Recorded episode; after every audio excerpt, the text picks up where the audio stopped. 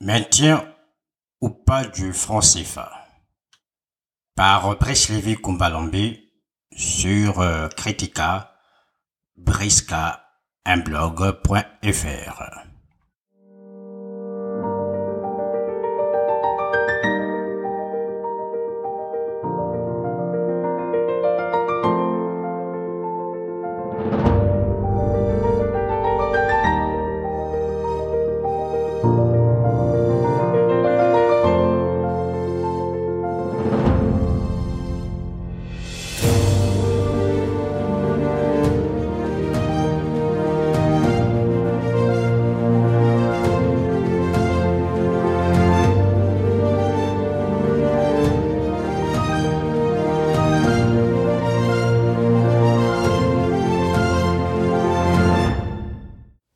lien de solidarité économique, l'UMOA, la CEMAC, de même que les Comores, ont choisi le franc français puis l'euro comme encre monétaire. On peut dire avec NAK qu'arrimer sa monnaie à une autre induit une forme d'abandon de souveraineté. Mais, ajoute-t-il, cela permet aussi de mieux en maîtriser la volatilité.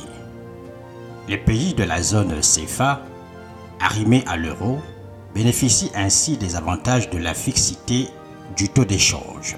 En effet, selon Guillaume Jeannenet, un régime de change fixe par rapport à l'euro est un facteur de crédibilité de la politique monétaire. Il garantit la convertibilité du franc CFA. Kako Naboukpo contribue au débat sur euh, l'opportunité du maintien du franc CFA. Il rappelle, en se basant sur le cas de la Grèce, qu'une économie faible qui a une monnaie forte s'expose à des ajustements très difficiles à soutenir. L'ancien ministre togolais de la prospective et de l'évaluation des politiques prend quatre points qui permettent de montrer que le franc CFA est un outil de développement économique ou, à contrario, un élément d'inertie des économies africaines. Il montre la faiblesse des échanges intracommunautaires en mois qui oscillent entre 10 à 15% du PIB régional selon les années. Cette faiblesse des échanges intracommunautaires rend futile, d'après Kako Nabukupo, le fait de partager la même monnaie, en l'occurrence le franc CFA, puisque la grande partie des échanges dans la zone se font de manière extravertie. La plupart des pays produisent des ressources primaires qui sont directement exportées vers les pays occidentaux. La stabilité de la zone franc n'a pas d'incidence sur le commerce intra-africain. Outre la faiblesse des échanges, Nabucco montre que du fait de l'arrimage du franc CFA à l'euro, les pays de l'UMOA souffrent d'un problème de compétitivité à l'export, ce qui rend difficile pour les Africains l'équilibre de leur balance commerciale. À cela s'ajoute un sous-financement chronique dû foncièrement au choix politique des banques centrales de la CEMAC et de l'UMOA qui, au regard de Nabucco, ont aujourd'hui pour priorité la défense de la parité entre le franc CFA et l'euro à la place d'une réelle volonté de stabilisation des prix ou d'objectifs de croissance. Nabucco pointe aussi une gestion monétaire inadaptée. Les conséquences de l'utilisation d'une monnaie forte par une économie faible se voient notamment dans ce qui a amené à la dévaluation du franc CFA en 1994 dans un contexte de forte appréciation du franc français, c'est-à-dire, d'après Claude Codia, la détérioration des termes de l'échange, la perte de compétitivité externe des économies le surendettement extérieur sur le niveau de croissance. Tout ceci amène à penser avec Kako Nabucco que le franc CFA est un frein à l'émergence des économies africaines. À l'heure actuelle, les États de la zone CFA, en cas de régulation macroéconomique, ne peuvent utiliser le taux de change comme instrument de politique économique et ont un recours limité à la politique monétaire. Ainsi, pour relancer leur économie, ils sont obligés de procéder à des restrictions budgétaires. En présence d'une politique monétaire et d'échange commune, la politique budgétaire est le seul instrument qui reste pour répondre à des conjonctures spécifiques à chaque pays. D'après Guillaume Jeannenet, en cas de cycle défavorable, un déficit budgétaire est nécessaire. Et pour les périodes d'amélioration des termes de l'échange, un objectif de solde budgétaire positif permettant un désendettement de l'État. Dans le contexte de monnaie forte, au niveau du marché extérieur, la plupart des pays de la zone franc CFA vendent à coût élevé leurs biens et services, ce qui défavorise les exportations. Ainsi, les pays perdent beaucoup plus de capitaux du fait de la prédominance des importations au niveau de la balance commerciale. De plus, les pays de la zone CFA, n'ayant pas une diversification commerciale et financière, sont presque condamnés à subir une situation toujours défavorable au niveau du commerce extérieur. Le caractère faible de leur économie et le caractère fort de l'euro fait qu'ils importent plus qu'ils n'exportent, ce qui cause une raréfaction du flux monétaire, d'où le fort besoin d'endettement des États de la zone CFA. Comme le souligne Joël de René, résumant les théories de l'échange international, au niveau des échanges avec l'extérieur, la montée des prix peut ralentir les exportations et accroître les importations, ce qui déséquilibre la balance commerciale. Quand les capitaux fuient un pays dont la monnaie perd sa valeur, le mouvement s'amplifie et peut conduire à la dévaluation de la monnaie.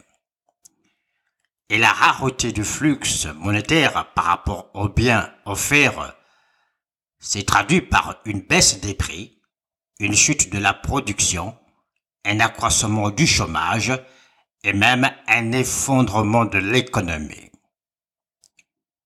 Le capital d'un pays pouvant se traduire en termes financiers ou en termes de savoir, on comprend aisément la difficulté des États de la zone CFA à scolariser leurs enfants, c'est-à-dire la source du renouvellement de la création, de l'innovation et du savoir-faire pour l'information et la production de nouveaux biens et services propices à la richesse des États et au stockage des énergies.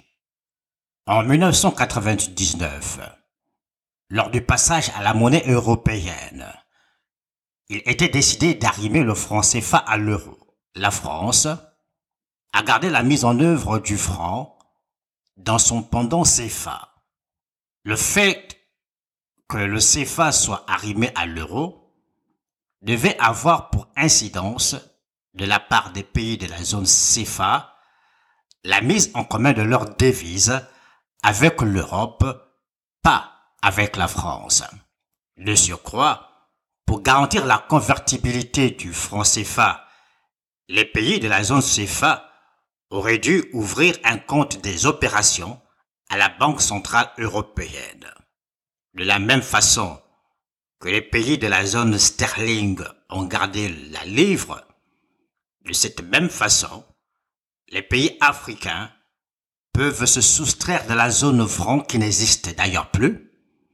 La zone franc a été construite en 1945 à partir de l'empire colonial français et s'est constituée en zone monétaire à part entière pouvons, si le désire, conserver l'arrimage à l'euro.